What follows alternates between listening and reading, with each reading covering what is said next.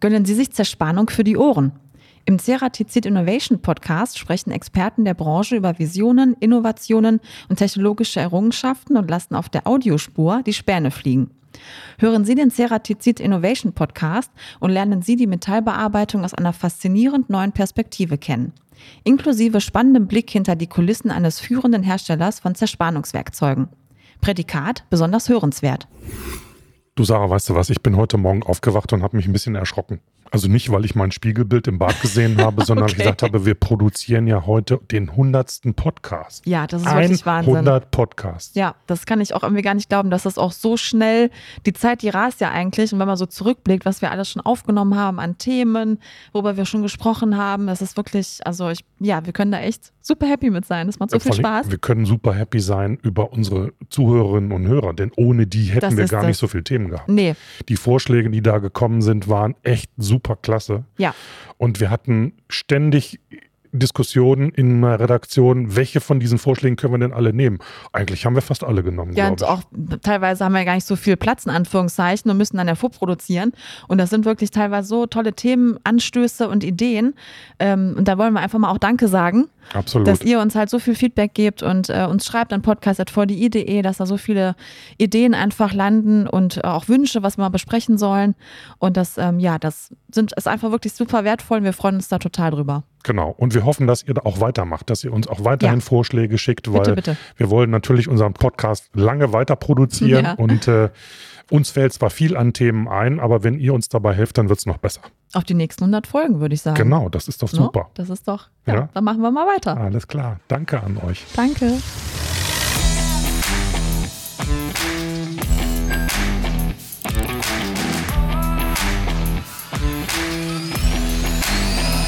Aufs Ohr. Hallo und herzlich willkommen zu einer neuen Folge von Technik aufs Ohr. Wir widmen uns heute dem Thema Smart Energy. Und zwar war es ja früher so, dass die Energieproduktion sehr zentralisiert wurde, ob Kohle, Öl oder Atom. Größte spielte hier eine große Rolle. Effizient und kostengünstig sollte es sein. Jetzt gibt es aber einen Wandel hin zur Konzentration auf das Zusammenspiel der einzelnen Energieformen und kleinere Produzenten. In dieser Folge von heute sprechen wir genau über dieses Thema, die Sektorkopplung. Genau. Wieso wir davon in den letzten Jahren immer häufiger in der Energie- und Klimapolitik hören und welchen entscheidenden Beitrag dieses Thema zur Erreichung der Klimaziele leistet und wie im ländlichen Raum dazu beigetragen wird, darüber sprechen wir heute mit Professor Dr. Jürgen Kral. Er ist Präsident der Technischen Hochschule Ostwestfalen-Lippe und Experte auf diesem Gebiet. Herzlich willkommen, Herr Professor Kral. Hallo, schön, dass wir heute sprechen. Ja, äh, zu Beginn wollen wir dann gerne erstmal klären, was genau unter Sektorkopplung zu verstehen ist und was das Besondere dieses Themas im ländlichen Raum ist.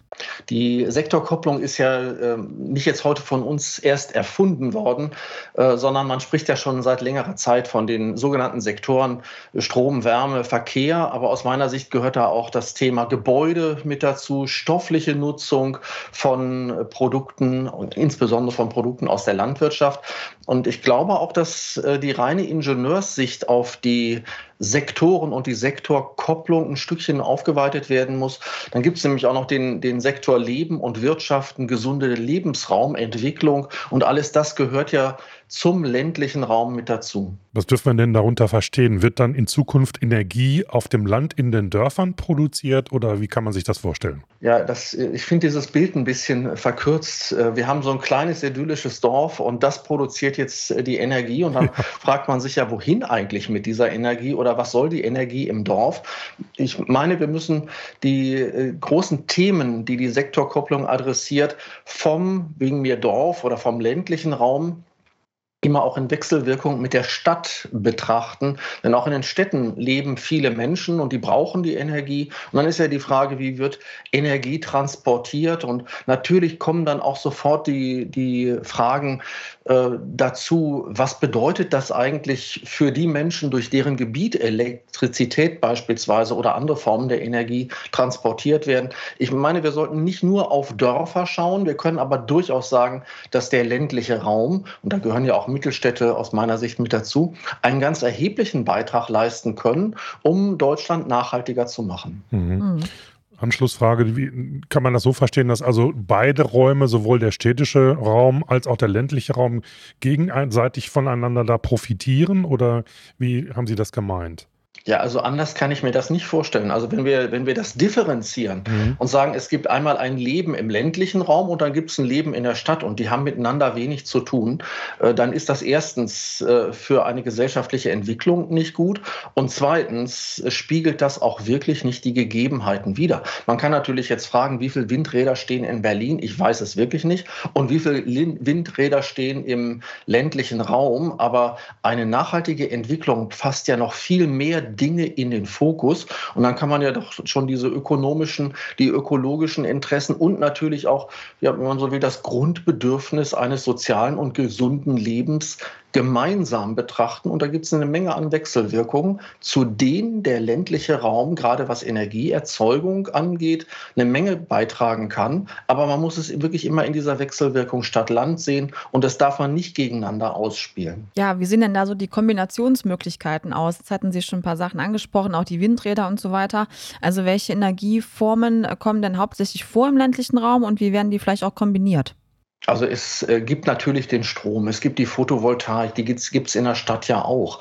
Äh, eines der, der, der großen Leistungen des, des ländlichen Raums ist die Einführung der Biokraftstoffe in den 90er Jahren gewesen. Da hat der ländliche Raum meistens aus Raps ersten Biodiesel hergestellt. Das wuchs dann auf so bis 2006 richtig stark und dann gab es dann Knick, äh, weil auch äh, einige Regularien, auch steuerliche Regularien zum Tragen gekommen sind, sodass man sagen kann, nachhaltige Mobilität kann auch durch eine nachhaltige Biokraftstofferzeugung äh, erzeugt werden. Dann haben wir das Thema Holz und bei Holz bin ich sehr gespalten. Ich bin nicht der Meinung, wir sollten das Holz nur verbrennen und es energetisch nutzen, sondern hier geht es um Stoff stoffliche Nutzung. Und dann geht es natürlich auch wieder da, dazu, äh, wir kommen ja vielleicht später nochmal zum Thema Digitalisierung ähm, in, in, im Bereich der stofflichen Nutzung und auch der energetischen Nutzung. Dann geht es natürlich darum, kluge Konzepte zu finden. Der ganze Bereich der Bioökonomie widmet sich ja diesem Gebiet. Wenn Sie fragen nach Beispielen, ähm, Biogasanlagen produzieren ja nun Methan. Das kann man nutzen, wenn man es erstens abtrennt und zweitens, wenn es auch einen Anschluss der Biogasanlage an ein Verteilernetz gibt.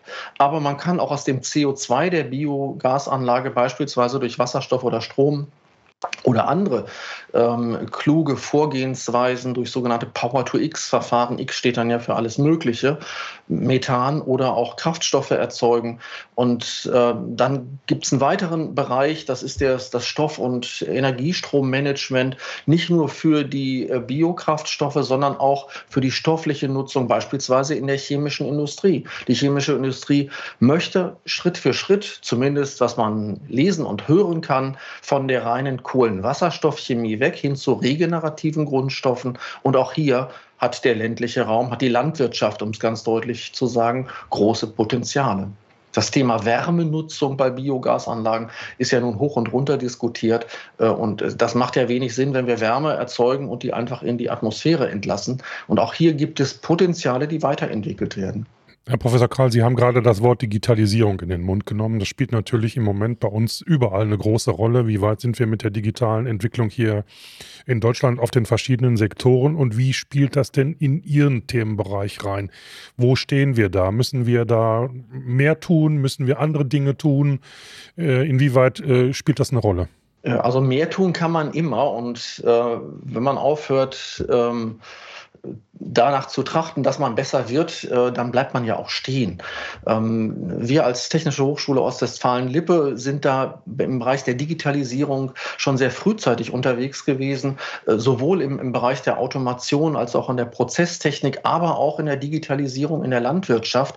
Äh, ich möchte jetzt nicht zu sehr über die THOWL sprechen, aber wir sind eine der Hochschulen, die als allererste erkannt haben, dass es auch Studiengänge geben muss für Digitalisierung in der Landwirtschaft. Wir bieten beispielsweise Precision Farming an. Und da geht es dann darum, wie werden Konzepte und auch Sektoren miteinander verbunden? Und was kann beispielsweise eine kluge Struktur, nicht nur eine, eine kluge Struktur äh, im, im ländlichen Raum, sondern auch eine kluge Struktur der Datenverquickung an Potenzialen heben, um beispielsweise mit weniger Energieaufwand äh, mehr Ertrag nicht nur vom Hektar herunterzubekommen, sondern dann auch zu überlegen, wie können Prozesse ineinander greifen, dass es nicht dazu kommt, dass wir auf der einen Seite bei Windstille keinen Strom haben und auf der anderen Seite bei Windstärke dann äh, die energetische Nutzung der Biogasanlagen ganz in den Vordergrund stellen. Da gibt es immer Möglichkeiten auch einer geschickten und einer klugen Verquickung. Das sind allerdings dann Dinge, äh, die sich nicht innerhalb von zwei Minuten auf dem oder in einem kurzen Gespräch erklären lassen. Da muss man dann wirklich auch tief in die äh, Fragen und auch in die Herausforderungen beispielsweise auch der künstlichen Intelligenz mit eintauchen. Ja, Precision Farming hatten Sie jetzt gerade angesprochen. Darf man sich das als so ein Modul vorstellen im Studiengang oder wie wird das genau eingebunden? Das ist ein, ein, ein äh, alleinstehender Studiengang. Okay. Mhm. Oh, okay. Ja, mhm. super. Mhm. Und äh, da äh, hilft es natürlich, wenn Sie landwirtschaftliche Vorkenntnisse haben. Mhm. Aber da geht es dann äh, tatsächlich darum, die Digitalität mit der Landwirtschaft zusammenzubringen. Und das mhm. ist nicht nur äh, nice to have, sondern aus meiner Sicht ist das auch die Zukunft der technologischen Weiterentwicklung der Landwirtschaft. Aber man muss sie natürlich auch immer vor dem Hintergrund Leben und, und, und Wirtschaften im ländlichen Raum sehen. Und da wir sind ja beim VDI, aber da muss man den, den, den Blick, glaube ich, auch auf dieses ganze, äh, auf den ganzen Bereich nicht nur Wohnen als Schlafstadt im ländlichen Raum betrachten, sondern auch äh, Wohnen mit Lebensqualität in einem gesunden Umfeld. Und dann kommen wir sofort zur Frage, wie werden eigentlich Gebäude genutzt? Wie sieht die Wohninfrastruktur aus? Ähm, haben wir so, so eine Art ähm, urbane und rurale Resilienz im, im Bereich Bauen, Energie und gesunde Lebensraumentwicklung? Entwicklung. Und das Ganze kann man natürlich dann auch wieder mit oder muss man auch mit klugen Verkehrskonzepten äh, ineinander bringen. Und äh, ich glaube, dieser, dieser kleine Ausflug zeigt schon, dass man nicht in zwei Blasen denken kann, das ist der ländliche Raum und das ist die Stadt und die sollen mal sehen, wie sie miteinander klarkommen. Die Wechselwirkungen sind aus meiner, Seite, aus meiner Sicht ganz äh, vielschichtig. Jetzt haben wir ja zum größten Teil über sehr viele Punkte gesprochen. Dafür birgt sich das Thema Smart Energy dahinter. Also wie funktioniert hier die Energiespeicherung? Welche Möglichkeit bietet der ländliche Raum, Energie intelligent zu speichern? Also da, da gibt es ähm, einen Ansatz, den ich, den ich ausgesprochen ähm, interessant finde. Das ist dieser Power-to-X-Ansatz. Äh, mhm. äh, wenn man Überschussstrom beispielsweise hat, und derzeit ist es ja so, dass einige, nach meinem Kenntnisstand, dass einige Windräder auch stehen, wenn man den Strom nicht äh, loswerden kann. Äh, und wenn, wenn, wenn, wir, äh, wenn wir es schaffen, diesen Überschussstrom zu nutzen, entweder um beispielsweise CO2 direkt zu reduzieren oder eine Reduktion Produktionsmittel wie Wasserstoff herzustellen? Äh, das sind äh, Fragestellungen, die kann man nicht an jedem Windrad, aber wahrscheinlich auch in gewissen Regionen ähm, dann ins Leben rufen. Dann ist es möglich, neben Strom auch, wenn der Strom, wenn wir zu viel äh, Windstrom haben, daraus dann Wasserstoff herzustellen, dann haben wir ein Speichermedium. Diese Power-to-X-Produkte, ob das jetzt Methan, also Erdgas auf regenerativer Basis ist, oder ob es auch Kohlenwasserstoffe sind, die hinterher in Motoren verbrannt werden können. Das sind alles Zukunftsfelder, die entwickelt werden müssen. Und die müssen natürlich auch klug genutzt werden, dass man nicht nur den Strom für PTX nimmt und gar keine Elektrizität mehr zur Verfügung hat. Aber da gilt es, gilt es ja wie immer nicht das Maximum, sondern das Optimum zu führen. Und das geht eben nur in komplexen Systemen, die auch miteinander kommunizieren und dann auch den jeweiligen Bedarf sofort dort melden, wo der Bedarf gestillt werden kann. Ja, wo sehen Sie denn noch Potenzial oder Optimierungsbedarf im Bereich der Forschung? Also wenn man so ein bisschen mal einen Blick in die Zukunft wirft, wo meinen Sie, müsste man nochmal da an der Stellstraube vielleicht drehen? Also ähm, diese Power-to-X-Geschichten, äh, sind von der Chemie her schon ur, uralt, fast 100 Jahre. Äh, aber man muss das Ganze jetzt ausrollen und auch handhabbar machen. Das darf auch nicht unendlich teuer werden. Äh, und da besteht sicherlich ein hoher Forschungsbedarf. Wie findet man Verfahren, die auch im wirtschaftlichen Bereich, und wenn es nicht wirtschaftlich ist, macht es ja auch gar keiner, wie findet man da Möglichkeiten, Power-to-X-Anlagen im ländlichen Raum aufzustellen? Das, ist, das halte ich für einen, für einen ganz entscheidenden Forschungsbedarf. Aber ich möchte nochmal das, das, das Thema Leben und Wirtschaften im ländlichen Raum adressieren. Äh, auch dort äh, kann äh, Klimaschutz oder sollte Klimaschutz zum Tragen kommen, indem man sich fragt, welche Gebäude stehen eigentlich im, im, im ländlichen Raum, wer bewohnt die, wie kann man Nutzungsänderungen nachhaltig und immer so, dass es zu einer gesunden Lebensumgebung führt, auf den Weg bringen. Und das sind, wenn wenn Sie so wollen, auch indirekte Beiträge, die der ländliche Raum äh, bieten kann. Wenn der ländliche Raum überaltert äh, und ähm, ältere Personen in viel zu großen Gebäuden leben und es überhaupt gar keine Konzepte gibt, und das ist auch ein Forschungsansatz, äh, keine Konzepte gibt, wie man denn auch junge Familien im ländlichen Raum so unterbringt, dass die da nicht nur schlafen, sondern dass die da leben, dann bedeutet es auch, wir brauchen Forschungsansätze für das Bauen der Zukunft und auch für das Sanieren der Zukunft im ländlichen Raum. Wir brauchen auch Forschungsansätze für die Frage äh, des kulturellen Erhaltes. Und das, da reicht es nicht, wenn man das Radio mal anmachen kann. Kulturelles Leben ist viel mehr, wird auch von vielen Menschen wirklich geschätzt. Und dann ist die Frage, wie kann beispielsweise vielleicht auch durch ähm, äh, schnelle äh, Netze, wie, wie, wie können äh, kulturelle Veranstaltungen auch in dem, im ländlichen Raum so angeboten werden, dass es nicht jeder äh, vor seinem eigenen Bildschirm nur zu Hause sehen muss. Sie gehen auch nicht zu Hause ins Konzert und gucken sich die Dinge an. Und äh, wo Forschungsbedarf besteht, ist im Bereich der Mobilität. Wie sieht eine nachhaltige Mobilität aus, die nicht nur sagt, wir verbieten, sondern wir ermöglichen beispielsweise einen nachhaltigen Individualbetrieb. Und ähm, da ist aus meiner Sicht die ganz große Forschungsfrage, wie sieht denn jetzt der nachhaltige Betrieb aus? Wir können das ja mal mit den Bussen mhm. durchspielen. Ja. Nehmen wir einen Elektrobus oder einen Hybridbus oder einen Dieselbus oder einen Bus, der mit einem nachhaltigen Kraftstoff fährt äh, oder einen Bus mit der Brennstoffzelle.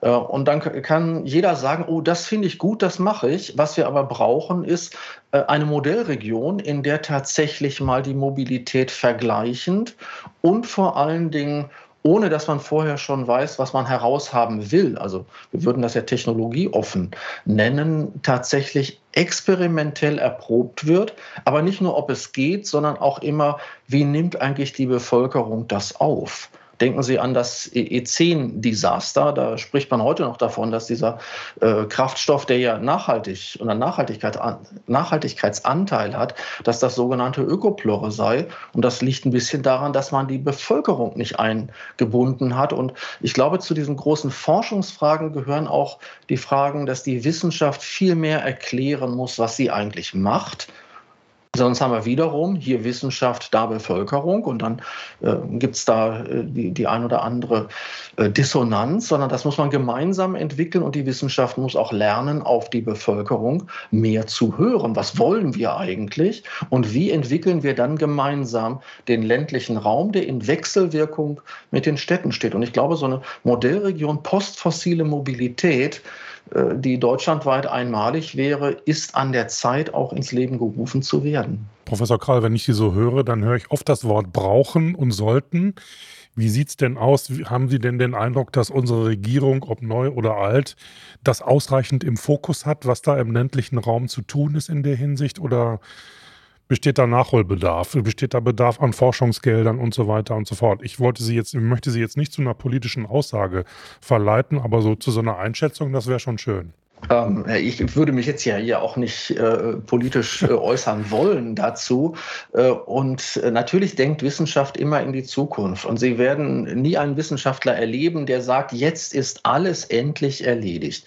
Ähm, ich glaube, dass, dass wir als Gesellschaft gut aufgestellt sind, wenn wir die, also auch gerade die Frage der Mobilität, die ja viele Menschen im ländlichen Raum ganz anders betrifft als die Menschen, die in Städten leben, wo alle fünf Minuten der Bus kommt oder wo es auch noch eine S- und eine U U-Bahn zusätzlich gibt, ähm, wenn, wenn, wir, wenn wir sozusagen das, das individuelle Mobilitätsbedürfnis äh, aber auch das Bedürfnis, gesund zu wohnen, mehr in den Fokus nehmen. Und das können wir gut mit dem Thema Energie und nachhaltige Energieerzeugung verbinden.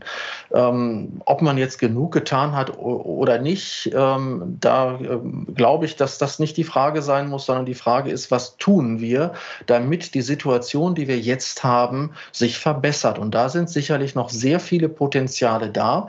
Wir erleben ja gerade die Diskussion auch um den Antrieb der Zukunft. Und jeder Antrieb, ich habe die ja vorhin versucht mal aufzuzählen am mhm. Beispiel der Busse, jeder Antrieb hat seine Berechtigung.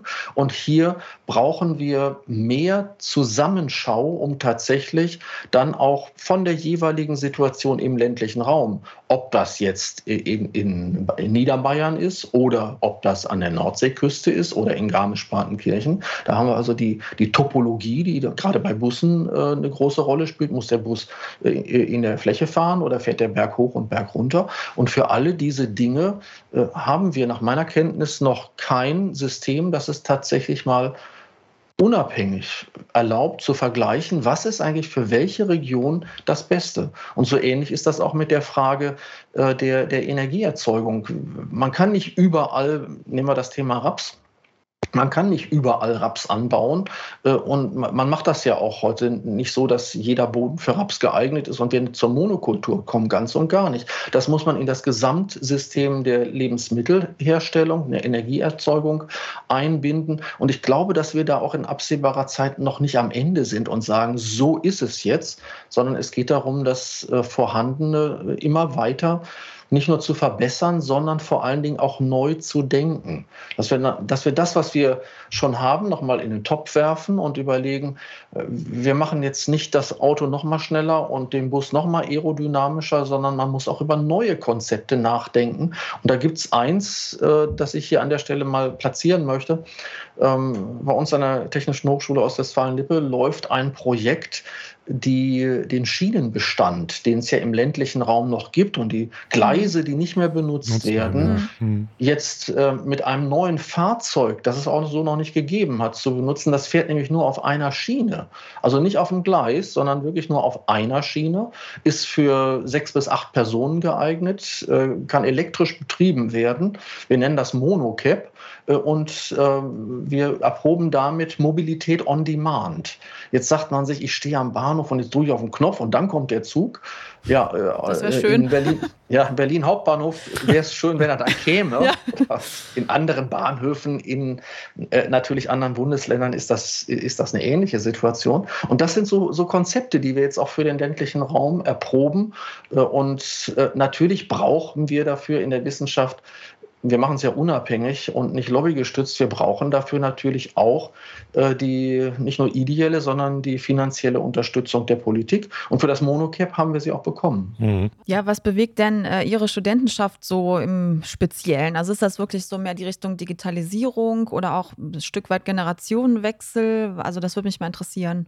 Äh, die äh, Studierendenschaft ist mhm. natürlich sehr heterogen, mhm. aber was äh, uns alle, und das betrifft auch die Lehrenden, das sind nicht nur die Studierenden, und da kann ich schon für die THOWL sprechen, was uns, in, was uns alle bewegt, ist, wie wir unsere Zukunft nachhaltiger mhm. gestalten. Ja. Also das ist, ein, es ist keine Plattitüde, sondern da geht es wirklich darum, dass die Studierenden Vorschläge machen. Ähm, bei uns in der Hochschule gibt es einen Arbeitskreis, der nennt sich charmant Liaison N und N steht dafür Nachhaltigkeit. Nachhaltigkeit. Äh, in NRW ist das. Ich finde das auch Liaison eng. Das kann, das, ja, wer, wer, an Nachhaltigkeit denkt, der denkt dann eben auch an die Liaison N in der THOWL. Äh, und ich kann das auch für, für, für NRW sagen, auch in, in der äh, Landesrektorenkonferenz ist Nachhaltigkeit ein großes Thema. Aber was uns auch bewegt, ist, dass Nachhaltigkeit nicht da, sich nicht damit beschränkt, dass wir sagen, wir haben jetzt keine Plastikstrohhalme mehr oder wir sagen, das und das machen wir nicht mehr. Es gibt viele Dinge, die sind vielleicht auch überflüssig, die, die braucht man nicht. Wir denken die Nachhaltigkeit gemeinsam mit den Studierenden so, wie daraus auch Konzepte werden können, die für die Wirtschaft, und die ist ja sehr häufig auch im ländlichen Raum angesiedelt, wie daraus weitere Erfolgsmodelle werden können. Also hier geht es bei uns nicht darum, dass wir sagen, uns bewegt, das möglichst viele Dinge nicht zu tun, äh, sondern uns bewegt, Dinge so zu tun, dass sie auch eine Wertschöpfung äh, erzeugen. Und die Wertschöpfung muss auch im ländlichen Raum genauso wie natürlich auch in den Ballungszentren dann zu Lebensqualität führen. Und äh, das äh, betrifft äh, natürlich auch die zukünftigen Generationen. Und das haben die Studierenden, aber auch die Lehrenden bei uns wirklich verinnerlicht. Das ist uns ein Herzensanliegen an der THU wählen. Anschlussfrage dazu, Herr Professor Kral. Wir haben ja sehr, sehr viele Zuhörerinnen und Zuhörer auch, die sich noch nicht genau entschieden haben, welche Berufssparte oder welches ingenieurwissenschaftliche Studium sie eingehen möchten und vielleicht noch ein bisschen unsicher sind. Und gerade so auf die Entwicklungen, die wir gerade im Moment haben zum Thema Mobilität, Klima, Umwelt und so weiter. Inwieweit gibt es denn A, erster Teil der Frage, Veränderungen oder Ergänzungen in Ihren Studienfächern und B, äh, wie sehen die denn die Situation der Fachkräfte? Wir reden hier immer vom Fachkräftemangel in Deutschland, der sich jetzt wieder verschärft, weil so viele aus dem Berufsleben ausscheiden und so weiter und so fort. Vielleicht wäre Ihre Experteneinschätzung da ganz wichtig. Also ähm, wer überlegt, ähm, sein, ein Studium aufzunehmen, da glaube ich, dass die Ingenieurwissenschaften, aber Mathe, äh, die MINT-Fächer sozusagen, äh, dass das äh, ein sehr zukunftsträchtiges äh, Studium ist, wenn man das äh, angeht. Äh, und wir bieten unsere Studiengänge auch so an, dass sie zum einen fachübergreifend gedacht werden. also man bleibt, wenn man Maschinenbau studiert, nicht alleine im Denken Denken des Maschinenbaus, äh, sondern man kommt natürlich auch über dieses ganze Thema Digitalität bis hin auch äh, zum Denken über Nachhaltigkeit, über wirtschaftliche Verknüpfung, äh, über einen, einen, einen echten interdisziplinären Ansatz dazu, äh, dass der Horizont geweitet wird. Und ich glaube, das zeigt sich in allen Studienangeboten, äh, die wir haben. Die gehen nicht nur in die Tiefe und wir verbiegen das Blech das 25. Mal, äh, sondern, sondern wir fragen uns eigentlich drei, drei Dinge. Wir fragen uns natürlich, warum, oder wie, wie ist es? Man muss Fachwissen haben, hilft alles nichts. Wir fragen uns auch, warum ist das so? Das haben, machen, haben wir schon äh, auch seit vielen äh, ja, Jahrzehnten. Man kann sagen, in der Universitätsgeschichte ist das äh, inhärent. Aber für uns ist auch ein dritter Punkt wichtig, nämlich was bedeutet das eigentlich, was ich kann? Was bedeutet es für andere Wissenschaften? Was bedeutet es für die Gesellschaft? Was bedeutet es für Wechselwirkungen, ähm, die äh, ein, ein neuer Erkenntnisstand, ein neuer Technologiestand äh, dann äh, tatsächlich auch auslöst? Und das bedeutet, die, die, die Lehre von heute ist aus meiner Sicht eine Lehre, die auch über den Tellerrand deutlich, wenn man das so salopp sagen kann, deutlich hinweggeht. Also wer Ingenieurwissenschaften studiert Elektrotechnik ist ein ähnlich spannendes äh, Feld natürlich. Der muss sich auch darauf einlassen, dass man diese Frage der Wechselwirkung mit anderen Bereichen immer adressiert. Und ich finde, das ist auch richtig das Spannende äh, daran, denn gerade auf Schnittstellen zwischen Disziplinen, da entsteht ja was völlig Neues. Und wenn ich darf, gebe ich noch ein Beispiel dazu. Äh, wir haben unsere Maschinenbaustudierenden mit Innenarchitekturstudierenden zusammengebracht. Ah, äh, oh. und können Sie sich das vorstellen in, in einem Raum? Oh. Erstmal nicht. nee, erstmal nicht. Und wir sind ja hier unter uns, deshalb kann ich das ja mal erzählen. Man denkt ja manchmal, nicht unsere Studierende, aber in anderen Bundesländern, an der Hochschule kann das so sein, hat man ja äh, Bilder, wie die anderen eigentlich sind. Ähm, und äh, ja, ein extremes Beispiel könnte sein, da denkt einer, ja, wenn ich jetzt Innenarchitekt oder Innenarchitektin werde, dann mache ich Sofakissen. Und äh, dann könnte man genauso gut sagen, wenn ich Maschinenbau studiere, dann kann ich Bleche polieren. Äh, und den haben wir eine interdisziplinäre Aufgabe gestellt, nämlich wie sieht eigentlich der Innenraum des Fahrzeugs der Zukunft aus, das autonom fährt? Mhm. Und dann wird äh, der, äh, der, der, der, Innenraum ja völlig anders sein. Haben Sie kein sogenanntes Cockpit und weiß der Kuckuck was, dann leben Sie im Auto und dann stellten auf einmal nach einer halben Stunde oder wegen mir, bei einigen wahrscheinlich ist es auch schneller passiert, die stellten auf einmal fest, wir brauchen das Wissen der jeweils anderen, denn nur ein Auto zu äh, bauen, das so ist, wie es bisher gewesen ist, oder nur ein, ein Raum zu gestalten, wie wir es bisher gemacht haben, ist im, im Bereich Fahrzeug etwas völlig anderes. Äh, und das, ich habe mir hinterher die Abschlusspräsentation äh, vorstellen lassen äh, und ich durfte dann dabei sein. Und das war richtig klasse, was da interdisziplinär ähm, tatsächlich auf den Weg gebracht worden ist. Und ähm, die, die äh, Studierenden haben mir dann erzählt, die ersten Vorschläge der Innenarchitektinnen und Innenarchitekten ist dann gewesen, ja, wir bauen das Auto nachhaltig aus Holz. Da sind mm, die Maschinenbauer okay. natürlich hinten rübergeschlagen. Aber habt ihr schon schön. mal was von Sicherheit gehört? Und so haben die sich aber dann Stück für Stück weiterentwickelt. Mm und äh, ja, das ist aus meiner Sicht auch, auch Lehre Spannend. der Zukunft, indem man die Dinge zusammendenkt, ja. die ja, bisher total. noch keiner zusammengedacht hat. Interdisziplinarität, genau, ja. Leben wir an der THOWL. Sehr schön. Sehr prima. Ja, ja, Mensch, Herr Professor Kral, jetzt wollten wir eigentlich nur über Sektorkopplung sprechen im ländlichen Raum, haben aber noch ein paar andere Aspekte dazu ergänzt, was ich eigentlich ja, ganz gut finde. Ich auch. Und wir haben dieses Thema auch, glaube ich, zumindest was die Sektorkopplung angeht, nur ankratzen können in der zur Verfügung stehende Zeit. Da könnten wir bestimmt noch zwei, drei Podcasts bestimmt, ausmachen ja. mit speziellen Garantiert. Themen. Vielleicht haben Sie ja Lust, irgendwann noch mal wieder mitzumachen. Das wäre super. Wenn Sie mich einladen, sehr, sehr gerne, gerne. Sehr gerne machen, machen wir das. Wir. Auf jeden Fall erstmal recht herzlichen Dank für Ihre Zeit.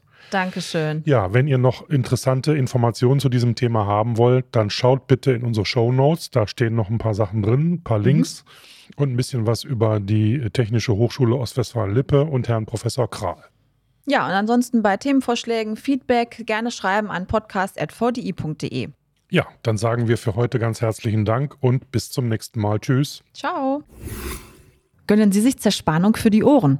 Im Ceratizid Innovation Podcast sprechen Experten der Branche über Visionen, Innovationen und technologische Errungenschaften und lassen auf der Audiospur die Späne fliegen. Hören Sie den Ceratizid Innovation Podcast und lernen Sie die Metallbearbeitung aus einer faszinierend neuen Perspektive kennen. Inklusive spannendem Blick hinter die Kulissen eines führenden Herstellers von Zerspannungswerkzeugen. Prädikat besonders hörenswert.